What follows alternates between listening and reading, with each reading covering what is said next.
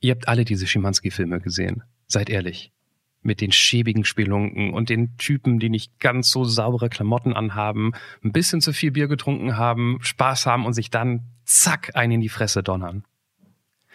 Die Bilder hatte ich im Kopf, als Pascal ihre Geschichte erzählt hat. Ich musste ein bisschen an Theo gegen den Rest der Welt denken. Uralter Film mit Marius Müller-Westernhagen. Übrigens sehr empfehlenswert. Wobei man sagen muss, bei Pascal geht es eigentlich noch spektakulärer zu, denn es ist ja nicht nur Folgentitel, die Hochzeit im Knast, da ist auch noch Betrug, da ist Flucht ins Ausland, da ist eine Schwangerschaft zum schlechtesten Zeitpunkt, wo man schwanger wird. Da ist alles, wirklich alles drin. Es ist ein echter, authentischer Roadmovie durch die späten 80er und 90er, durch Deutschland und Österreich. Hört ihr alles. Ab jetzt. Ein völlig unbekannter Mensch und ein Gespräch über das Leben und den ganzen Rest. Der Anruf. Folge 117. Hochzeit im Knast. Mit Johannes Sassenroth, Clemens Buchholz und mit. Ja, bitte. Hallo, Entschuldigung, kannst du ganz kurz dranbleiben? Ja. okay. Hast, Lola, kannst du den. Soll ich dir helfen mit dem Luftballon oder hast du ihn? So. Nee, ich muss jetzt was im Podcast machen. Du wolltest ins Bett gehen. Du hast deinen Luftballon? Tschüss. Musst du kurz noch liebevoll Tschüss sagen. ja, ich habe das schon gehört. Super. Dann sagen wir liebevoll Hallo zu Punkt, Punkt, Punkt. Genau, liebevoll Hallo zu Pascal. Guten Abend. Pascal. Hallo Pascal. Hi, und ich bin wirklich eine Frau. Also es ist ein E am Ende. Das macht's weiblich. Die Nachfrage hast du selbst schon ein paar Mal gehört, deshalb gehst du da immer gleich in, in den Angriff und erwähnst es selbst. Ja, mittlerweile äh, nach fast 50 Jahren des Daseins.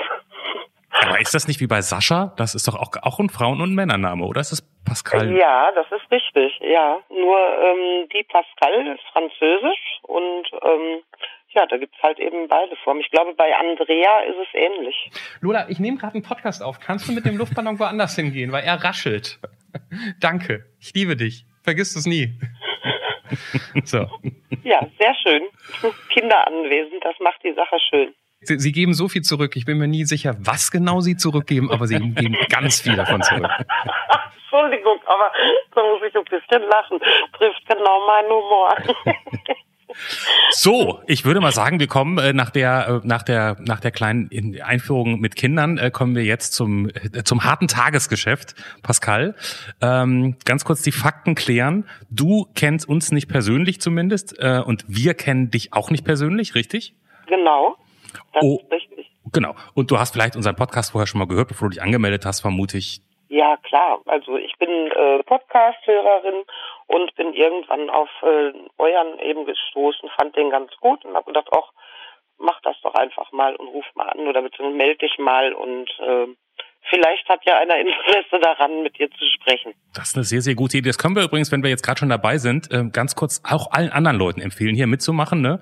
Der Anrufpodcast.de geht da einfach hin, könnt ihr euch anmelden und dann reden wir irgendwann so äh, mit, Pas mit euch, wie wir es jetzt mit Pascal tun und stellen euch auch Fragen, wahrscheinlich nicht die gleichen, die wir jetzt Pascal stellen. Der Erstkontakt.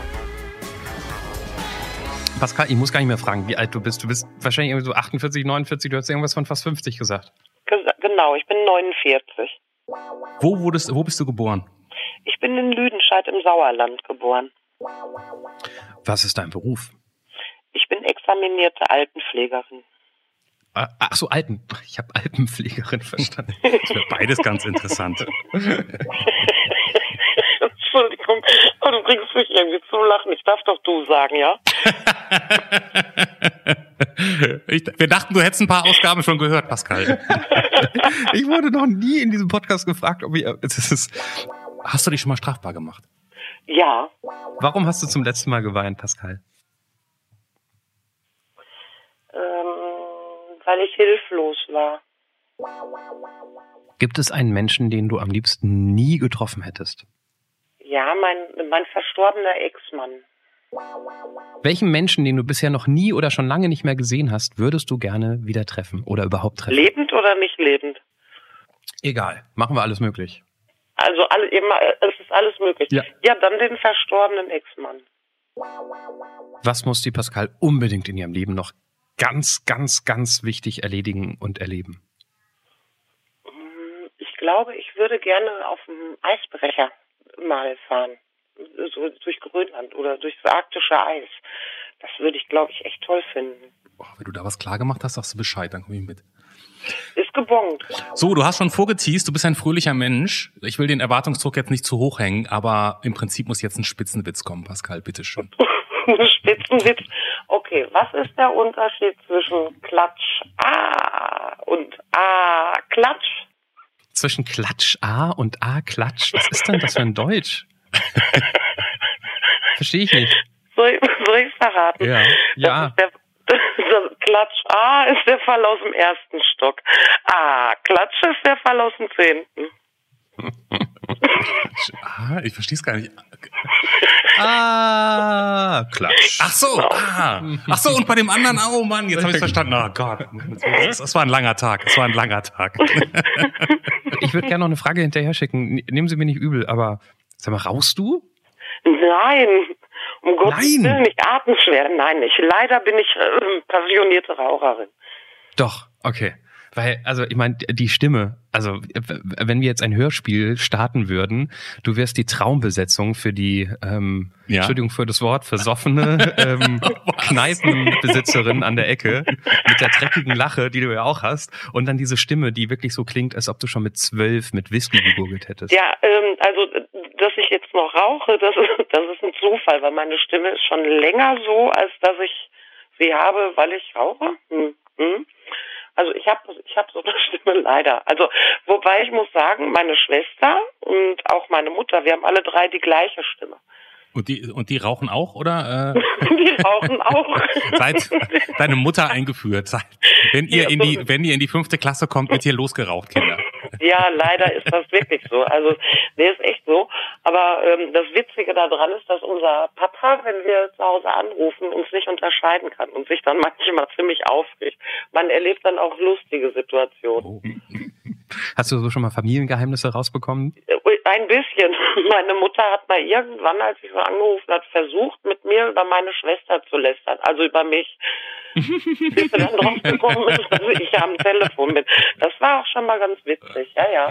Aber Entschuldigung, also ich will deiner Mutter nicht so nahe treten, aber das ist natürlich extrem dumm, mit einem von beiden Töchtern am Telefon zu lästern. Das macht man ja nur in Person, weil man sich nie sicher sein kann. Das ist so wie mit Zwillingen. Ich kenne Zwillinge, ich kann die auseinanderhalten, aber mir ist es schon passiert, dass man so auf Partys wenn es ein bisschen dunkler ist und man vielleicht zwei Wein getrunken hat, dass man die also dass man irgendwann merkt so, ach nee, das ist ja gar nicht, das ist ja gar nicht sie, das ist ja ihre Schwester. Ne? Also seitdem äh, habe ich mir antrainiert, auf Partys immer so das Gespräch mit ihrem Namen anzufangen. Hey Mensch, hm, hm, hm, wie geht's dann? Um sicher zu sein. Also da sollte deine Mutter auch ein bisschen vorsichtiger sein und nicht am Telefon über eine Schwester lästern. Ja, obwohl, wenn man eine kluge Schwester ist, dann macht man das Spiel mit und hat dann auch wieder ein Gesprächsthema. Das ist gar nicht so verkehrt, wenn man es dann nicht verrät. Aber es, es war nichts Schlimmes Gelästertes, sondern nur so, die Nein. raucht zu viel. Ja, sowas, weiß ich, worum es ging, weiß ich nicht mehr, schon so lange her, aber es ist auch schon vorgekommen, durchaus. Mhm. So interessant, also wenn man so mal Mäuschen spielen würde, dann würde man das genau so machen, glaube ich. Was ich nicht ganz verstehe, erklär, erklär es uns. Ähm, ein Mensch, den du, wenn ich es mir richtig aufgeschrieben habe und meine Antworten jetzt nicht durcheinander gekommen sind, ein Mensch, den du am liebsten nie getroffen hättest, ist dein verstorbener Ex-Mann. Und ein Mensch, den du nach langer Zeit, wenn es irgendwie möglich, theoretisch möglich wäre, wiedersehen würdest, ist die gleiche Person. Hm. Das ist eigentlich schon, ist ein Widerspruch in sich, das ist mir schon klar. Also, ähm, ähm, ich habe meinen verstorbenen Ex-Mann kennengelernt, da war ich 13. Erste große Liebe. Ähm, bin dann äh, mit ihm zusammen gewesen, mit wie man mit 13 mit einem Jungen zusammen sagen kann. Ja, ein Küsschen und Händchen halten und so. Und bin dann, als ich 16 war, wieder mit ihm zusammengekommen. Da war schon ein bisschen mehr, dann waren wir wieder auseinander. Dann bin ich mit 18 mit ihm zusammengezogen. Und äh, ja, eigentlich war das so eine so eine hörige Liebe. Und wenn ich jetzt mit dem Wissen von jetzt, also wenn ich damals mit dem Wissen von jetzt handeln würde, dann würde ich sagen, also besser ist ihn nicht zu treffen, weil das doch mein ganzes Leben ähm, sehr stark beeinflusst hat und schwer gemacht hat. Ich hätte es einfacher haben können, sagen wir mal so. Kurz zur Erklärung nur, was heißt hörige Liebe?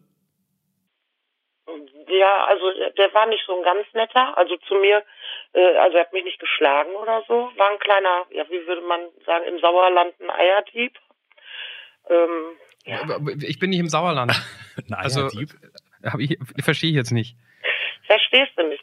Also der hat einfach, äh, er hat einfach viel Unsinn gemacht. Ne? Der hat, okay. äh, er hat geschraubt, hat äh, fahren ohne Führerschein, fahren ohne gültigen Versicherungsschutz.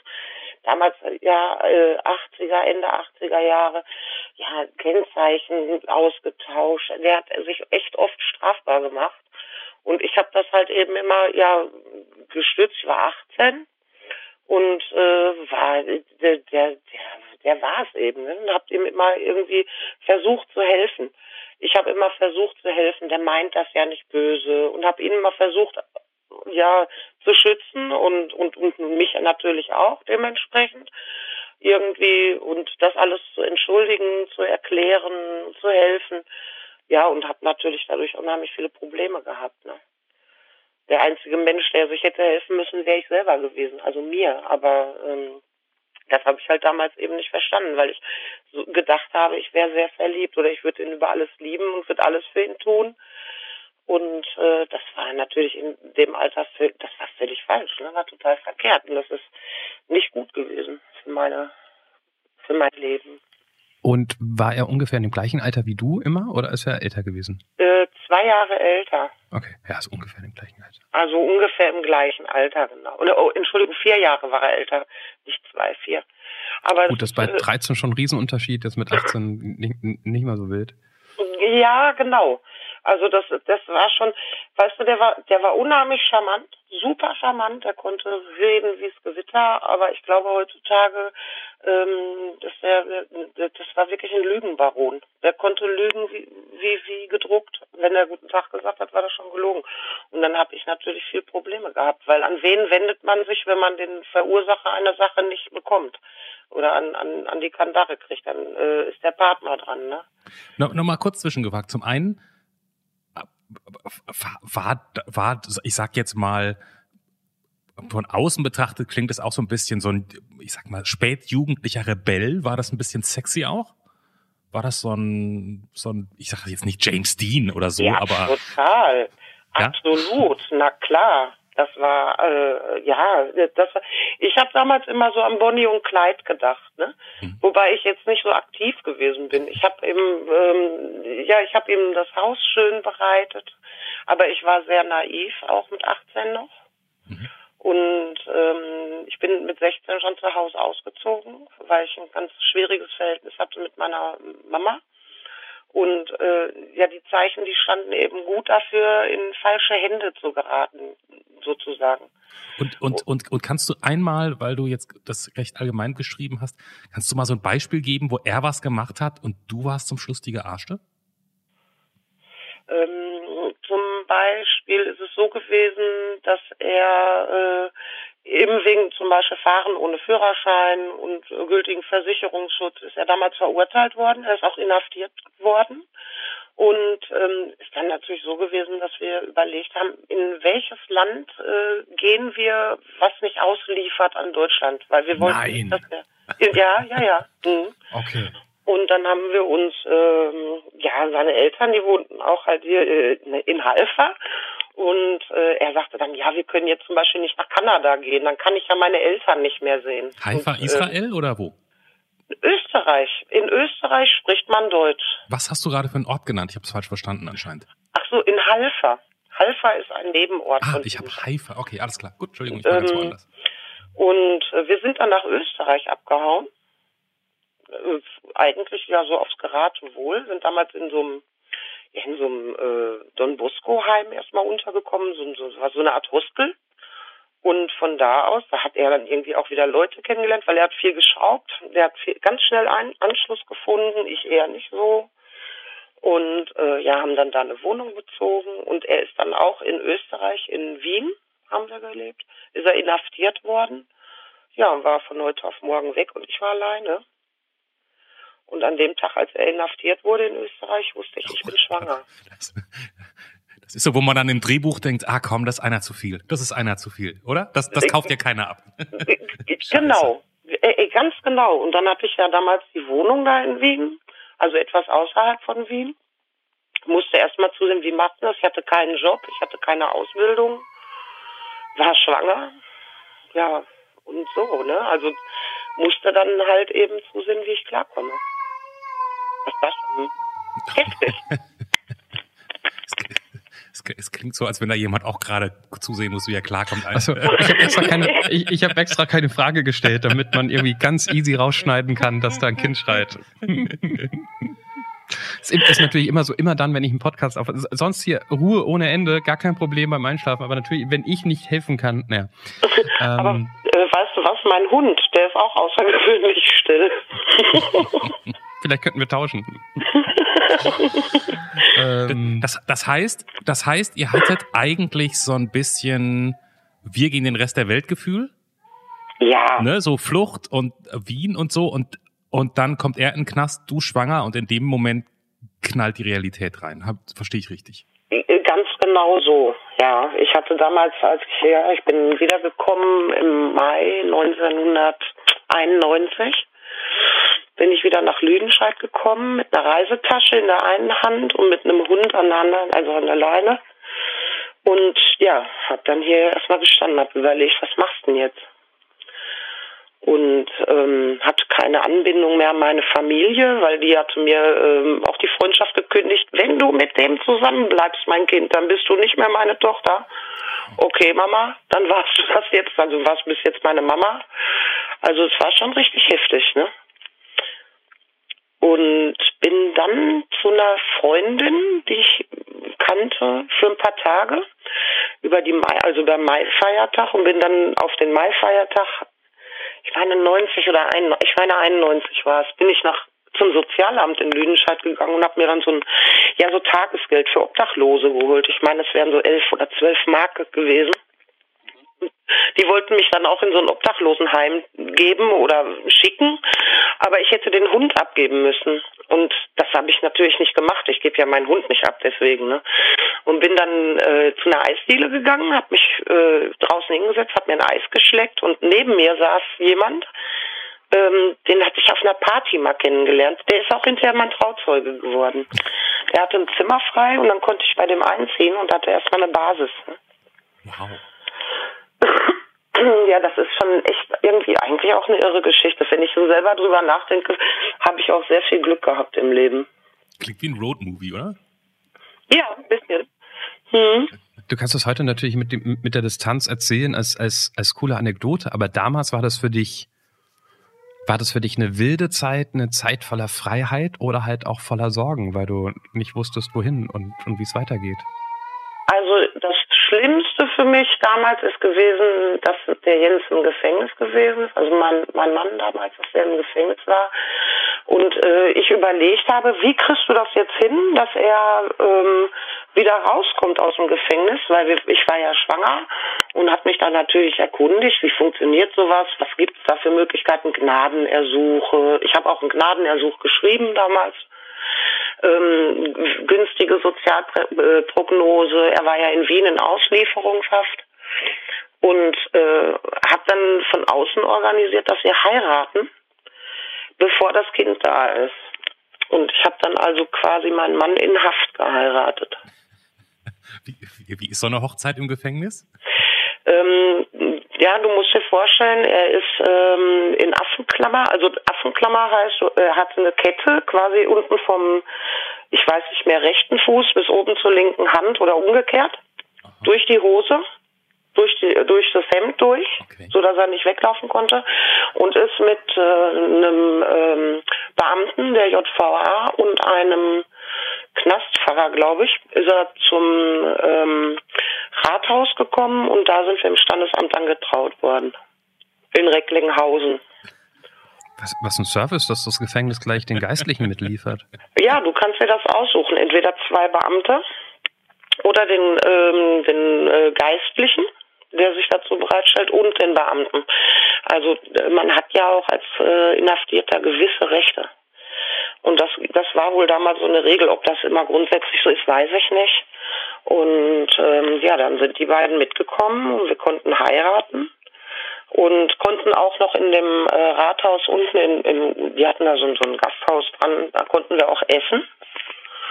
Ja, und dann äh, anschließend ist er wieder mit dem Bulli und dem Knastfahrer und dem Beamten abgezogen Richtung Krecklinghausen JVA und ich mit meinen Begleitern nach Hause.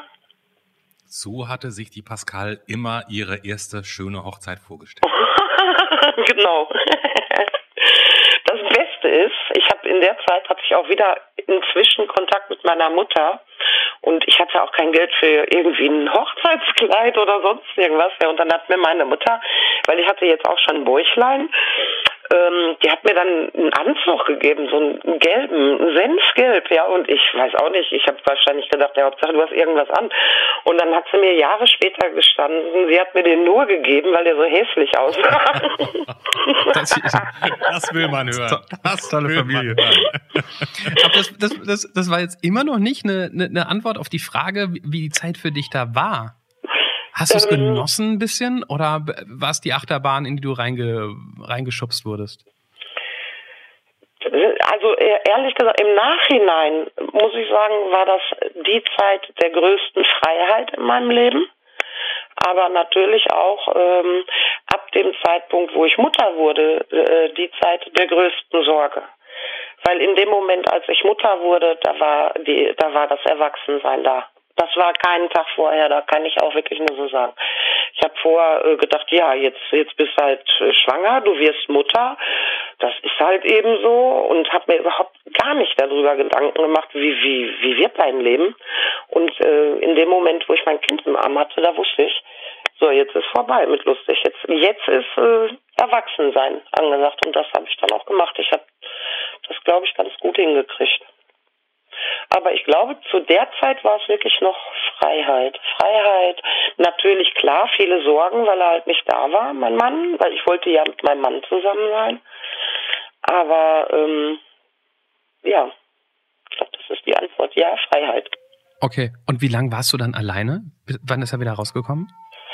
Ähm, er ist das erste Mal rausgekommen da war die Kleine ein Jahr alt, ein halbes Ach, Jahr Scheiße. alt, ein halbes Jahr sechs Monate. Das waren so ungefähr 15 Monate, nachdem ich schwanger war. Weil ich, ich wusste ja an dem Tag, als er inhaftiert wurde, dass ich schwanger bin, neun Monate, dann nochmal sechs drauf, kannst du sagen, so 15, 15 Monate circa, wusste ich, ähm, ja, da ist er das erste Mal rausgekommen und da fingen die Probleme erst richtig an. Das war sehr schwer. Also da, da, äh, das, das war äh, wirklich ein schweres Los. Also ich fand es immer sehr ungerecht, dass der, der im Knast sitzt, die Hilfe kriegt und man selber draußen eben kaum. Ne? Das war schwer. Hatte der denn Lust auf euch, sage ich mal, auf dich als Mutter und auf das Kind? Ähm, nee.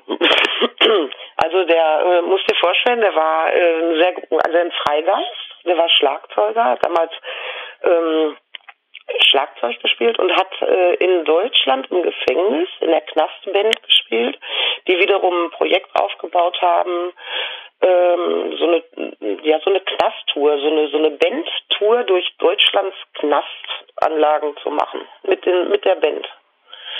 Und ähm, jetzt war er im Freigang. Das bedeutete, dass er alle zwei Wochen am Wochenende rauskommen konnte, also von Samstag auf Sonntag. Allerdings waren dann diese Touren auf diese Wochenenden gelegt. Und da war natürlich die Frage gar nicht gegeben. Ne? Dann war er natürlich lieber unterwegs als äh, bei Frau und Kind. Ne? Klar, ähm, nach anderthalb Jahren fast. Äh, wenn Leben Warum klar? Moment, das ist überhaupt, also ich finde nicht, dass das klar ist. Also nicht jeder mhm. ist so gestrickt, dass er dann sagt, äh, ich jetzt, ich war lange im Knast, da gehe ich doch nicht in den Knast zu Hause mit der Frau, sondern andere sagen, ich möchte mit der Person, die ich liebe, zusammen sein. Also das ist nicht so klar. Und genau das ist Punkt, warum ich sage, eigentlich wäre es besser, ich wäre ihm nie begegnet. Weil genau das mir so oft den Nacken gebrochen hat. Ich habe da immer ganz viele Erklärungen für gefunden. Ne? Ist ja klar, er möchte gerne was anderes machen, er möchte frei sein, wer will schon die ganze Zeit eingesperrt sein. Jetzt ist er dann zu Hause, ist wieder eingesperrt. Ich habe für alles eine Erklärung gefunden. Dass das äh, auch äh, Bezug nimmt auf den, auf den äh, Satz, dass ich von einer höheren Liebe spreche. Ne? Fast ein bisschen so wie das, das gleiche Phänomen wie, wie wenn in einer Beziehung jemand süchtig ist, ne? Dann findet man als Partner auch oft immer irgendwie Ausreden und hilft. Du warst mit, du warst nicht mit süchtig, du warst mit inhaftiert quasi in irgendeiner Form. Absolut, total. Also ähm, wie gesagt, ich fand das auch äh, zeitweise, das war sehr unberechnet. Ich habe äh, quasi aus dem Nichts raus, habe ich äh, alles geregelt, habe ähm, eine Wohnung an den Start gekriegt, ich habe Möbel gebraucht, ich hatte ja gar nichts. Nicht? Ich kam ja wirklich mit einer Reisetasche ja und ich hatte nichts. Ne? Ähm, hatte dann das Kind, ich brauchte eine Wohnung, ich brauchte ein Nest. Ich habe das Nest dann bereitet und äh, ja, er, er konnte sich ins, wart ins gemachte Nest setzen das war echt ungerecht, weil sogar im Gefängnis, äh, in der Auslieferungshaft kann ich mich erinnern, nur mal so nebenbei, dass er in einem Gefängnis Begrüßungsgeld gekriegt. Und das fand ich total gemein, ne? weil ich selber, ich hatte irgendwie, musste für alles kämpfen, habe da zugesehen, dass ich irgendwie was ran schaffe. Und das war schon schwierig. Also eine traurige Zeit auch. Wie lang ging die Zeit? Ähm, das ging dann bis 93. Also nochmal zwei Jahre so? Ungefähr zwei Jahre, dann ist er ganz entlassen worden, dann ist das alles total kollidiert, ne, weil ähm, ich dann auch begriffen habe, mal so geht das nicht, ne, mir tut das überhaupt nicht gut und dem Kind natürlich auch nicht. Und dann, ähm, ja, dann ging das weiter, so eine never-ending Story, bis ich die Scheidung eingereicht habe, 1995 die sich dann auch wieder Ewigkeiten hingezogen hat und mein Anwalt mir dann äh, wirklich die Scheidung geschenkt hat, auch ganz äh, skurril. der hat gesagt, ähm, der ging in Rente, mein Anwalt, und hat zu mir gesagt, ich muss jetzt hier die Papiere aus dem Schrank kriegen. Und äh, weil das mit dem, ja, diese anhängigen Rentenverfahren und so, dass mein Mann, also mein Ex-Mann, der hat das einfach nicht hingekriegt, das zu klären. Und das haben die dann angehangen, dieses, äh, dieses Rentenklärungsverfahren. Und dann hat mein Rechtsanwalt zu mir gesagt, boah Mädchen, damit ich jetzt endlich die Papiere aus dem Schrank kriege, jetzt scheide ich dich, du brauchst mir auch überhaupt nichts dafür zahlen. Fand ich auch echt irre irgendwie im Nachhinein. Das wäre sonst eine teure Geschichte gewesen. Ich kriegte auch mal irgendwann von ihm einen Brief, also wenn wir das jetzt nicht klären, dann feiern sie bald silberne Hochzeit. Ne? Das war schon. Ähm wie, wie war denn, wie war, wo wart ihr denn emotional an diesem Ende? Also hat er sich überhaupt noch für euch interessiert? War das dramatisch oder war das einfach nur noch, bitte lass uns das zu Ende bringen? Wo, wo wart ihr denn dann da? Wir haben uns die ganze Zeit geliebt. Also auch er mich. Das weiß ich dadurch, dass ähm, wir sind geschieden worden in Abwesenheit, weil ähm, äh, ich habe natürlich irgendwann irgendwie versucht, um aus diesem aus dieser Hölle rauszukommen, ne, mich zu lösen. Ich habe aber nicht gewusst, wie ich es schaffen soll und habe irgendwann gesagt, weißt du was, ich habe einen neuen Freund. Und daraufhin war er so vom Kopf gestoßen. Er ist dann in der Nacht, ja wahrscheinlich nicht nur deswegen, hat er noch andere Sachen gemacht, ist in der Nacht- und Nebelaktion spurlos verschwunden und war insgesamt sieben Jahre nicht auffindbar. Die Polizei hatte mir damals gesagt, es könnte sein, dass er auch gar nicht mehr lebt, weil er sich in Haft mit irgendwelchen dubiosen Gestalten angelegt hätte.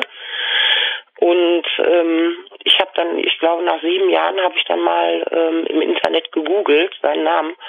Ja, und dann grinst mich sein Gesicht an und er war wieder nach Österreich zurückgegangen. Und ähm, ist in Österreich verunglückt, tödlich.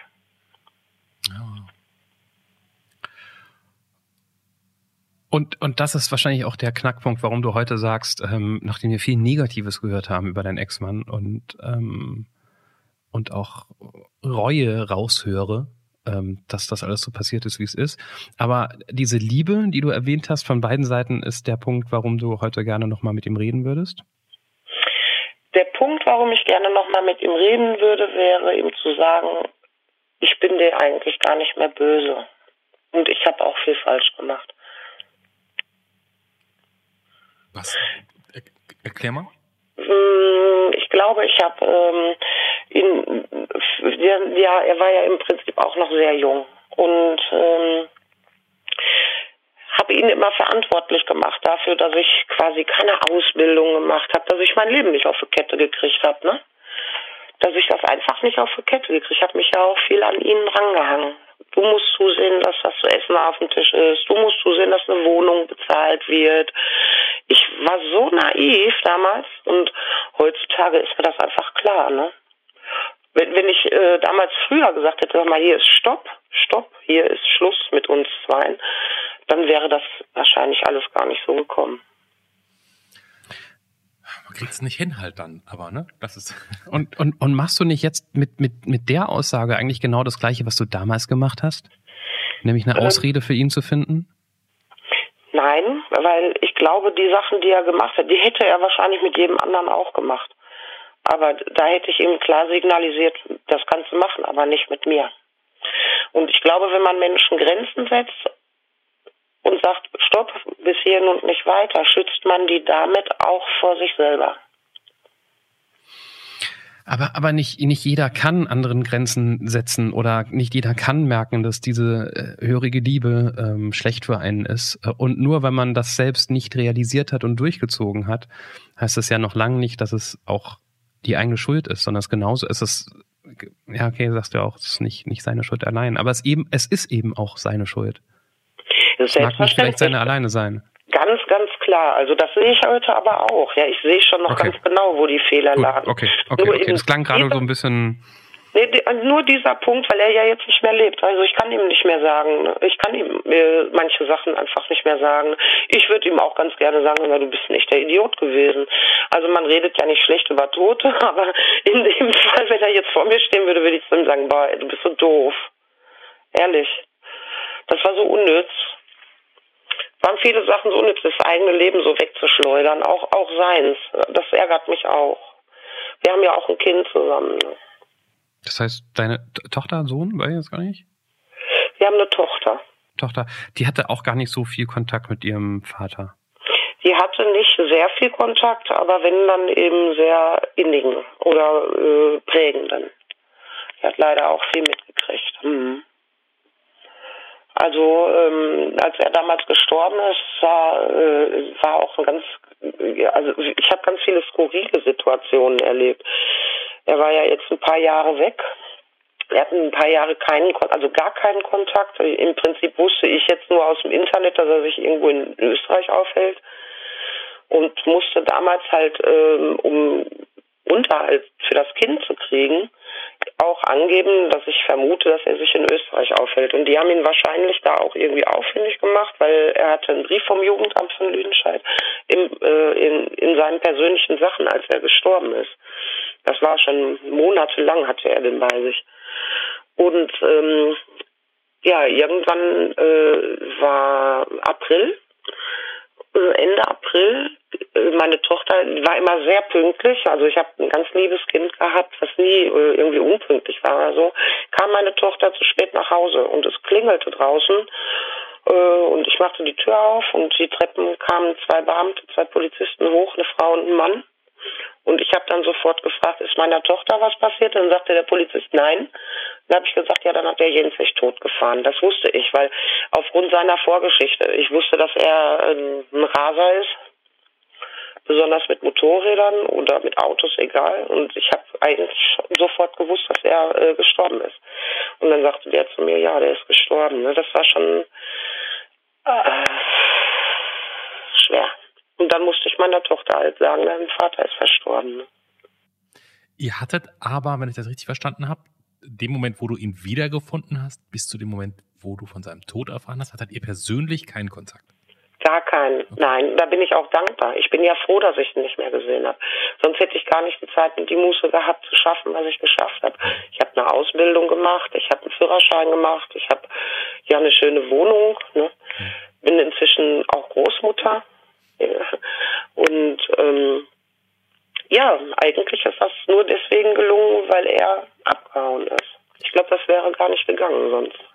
wenn du so heute in deinem Alltag nicht gerade bei einem Podcast anrufst, wo dich Leute nach dieser Geschichte fragen, wie oft schießt dir dann nochmal ein Gedanke, ein Moment, ein Bild durch den Kopf so? Aus der Zeit? Also ich muss sagen, mein, mein verstorbener Ex-Mann begleitet mich in meinem Leben. Der, der ist ein Teil von meinem Leben. Ein ganz wichtiger, ein ganz großer Teil. Ich war auch in der Therapie. Mhm. Ähm, akzeptiere das in, inzwischen, dass er halt nicht mehr da ist. Ne? Aber äh, im Herzen, im Herzen ist er halt mein Mann. Ne? Komischerweise auch nach der Scheidung. Ich habe mich ja nicht scheiden lassen, weil ich nicht mehr liebte, sondern weil diese Situation einfach nicht mehr ging. Ne? Also ich bin eher eine Witwe geschiedene. Ganz komisch. Und wenn du, wenn du da so nach fragst nach den Bildern, ja, dadurch, dass mich das eben halt begleitet durch mein Leben, häufig. Dann ist es auch okay, dass er jetzt, obwohl schon, schon lang, lang her und weit weg, so eine bestimmende Rolle in diesem Podcast, wo es ja eigentlich um dich geht, äh, spielt, weil er nun mal sehr prägend in deinem Leben war. Ja, unbedingt, ja. ja. ja. Also ähm, ganz, ganz bestimmt. Vielleicht auch so eine, ja, ich freue mich auch darüber, dass ich darüber reden kann. Ich, ich, es ist auch bisher eine ich habe vor Augen ständig so so alte Bilder aus so so 80er Jahre, na nicht Derek, Derek war zu fein, aber so hier Schimanski Folgen und so weiter. Ich, ja. ich so, so, solche Männer habe ich gerade und so so so Imbissbuden und Kneipen habe ich die ganze Zeit vor Augen gehabt, als du diese Geschichte erzählt hast. Ich habe die ganze Zeit an äh, Westernhagen Theo gegen den Rest der Welt gedacht. Ja, Ey, so, ne? Aber auch genau so. Ja, wir sind äh, in Österreich mit einem Manta in den Film Manta Manta gegangen. Mit einem äh, Hagener Kennzeichen nennt man. Es war so cool. Boah. Und ich, ich dachte schon, dass, als, als ich dich am Anfang gehört habe mit deiner Lache und so weiter, dass das jetzt die Pascal, die, die, die bläst uns weg mit Witzen und so weiter. Die ist so wie in dieser, kannst du dich noch an die Kiosk-Folge erinnern, Clemens? Kiosk, oh ja, ja, die Kiosk-Folge, die Kamelfolge. Genau, die Kamelhoden. Ja. Ähm, weiß nicht, welche Nummer es ist. Die Folge heißt Kamelhoden. Wenn ihr noch, wenn ihr schon neu dabei seid bei der Anruf, guckt mal im Feed zurück. Ähm, auch eine sehr lustige. Da, da war es halt sehr lustig und es war so, es war so eine Type, die was vom Leben erzählt hat und so wirktest du gerade auch. Aber jetzt ist es ja fast schon ein ein Road-Movie gewesen durch die 80er und 90er. Ich, ich finde es toll, dass du da so so gut durchgekommen bist. So, Punkt. Das wollte ich sagen. Ja, danke schön. Dankeschön. Ich freue mich auch übrigens, dass es euch gibt. Ich höre euch auch gerne. Ach, Übrigens ist es Folge 17. Ein Kiosk mit Kamelhoden. Ah, dann unbedingt, höre ich mir an. ich ich habe noch, und wo wir jetzt schon alte Folgen erwähnen, ihr habt, ihr habt schon auf Abonnieren geklickt bei iTunes oder auf Folgen bei Spotify, ne? Habt ihr. Wenn nicht, dann, dann macht das, dann verpasst ihr auch keine neue Folge. Ähm, ich, ich, ich krieg noch eine Sache noch nicht so ganz klar in meinem Bild von Pascal.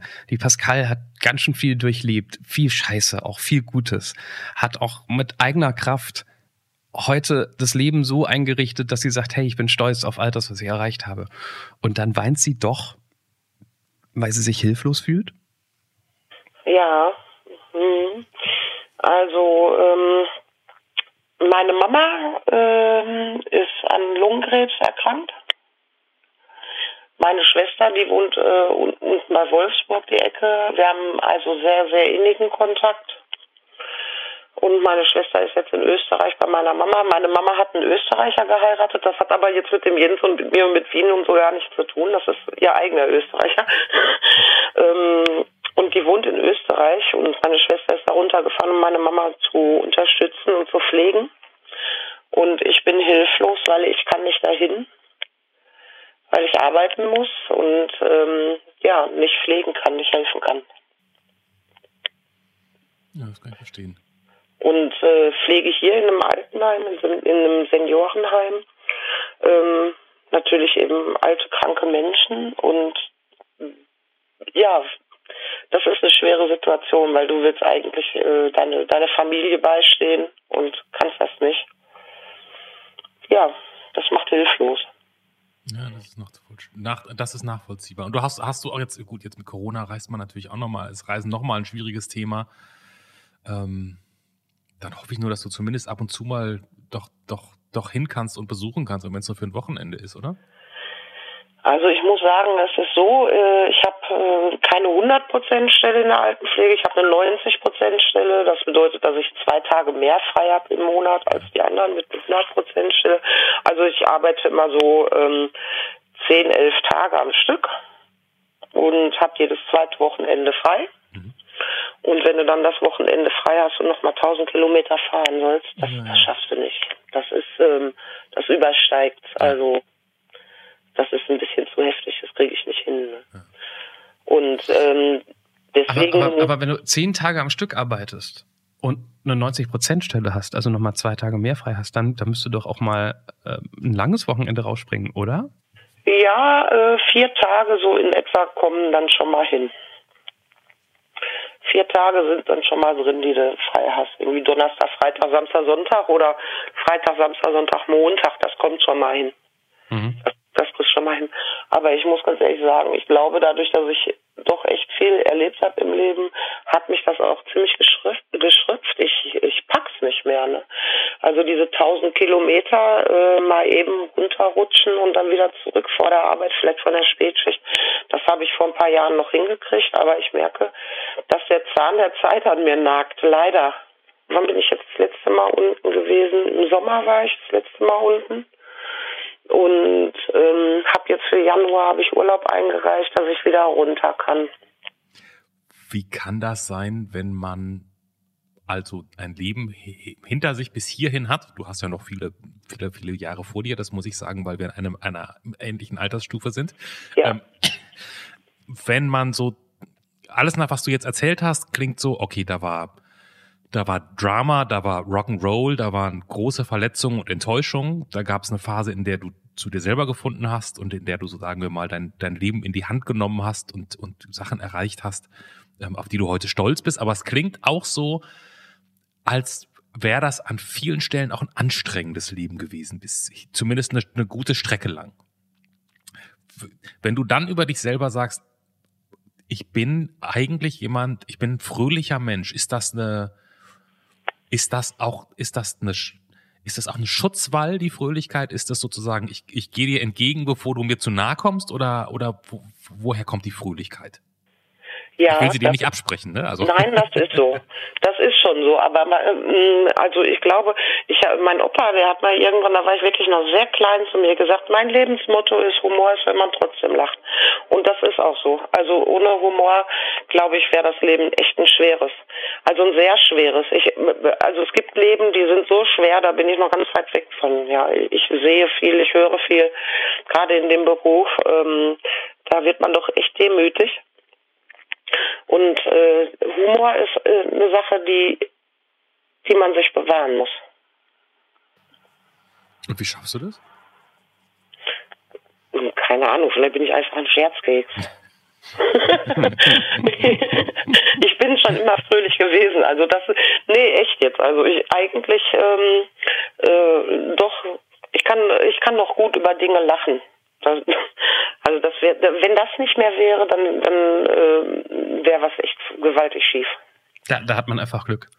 Ich habe irgendwann mal, wir haben, das ist in einer, jetzt muss ich nochmal eine, Folgen, eine Folgennummer droppen. Irgendeine paar 90er Nummer. Ähm, die Schicht der Zivilisation ist dünn. Ich ne? sofort Clemens? nach, konnte, ich konnte, ja, genau, ich weiß wovon du, ich weiß wovon du redest. Warte, das war in den 90ern. Warte, ich guck, rede weiter, ich gucke dir mal nach. Und, und da reden wir sehr ausführlich über dieses Buch, eine kleine Geschichte der Menschheit. Ich kann mir den Autorennamen nicht merken, weil er ist ähm, ähm, Israeli mit einem Namen, den, den, den kann ich mir einfach nicht merken, Punkt.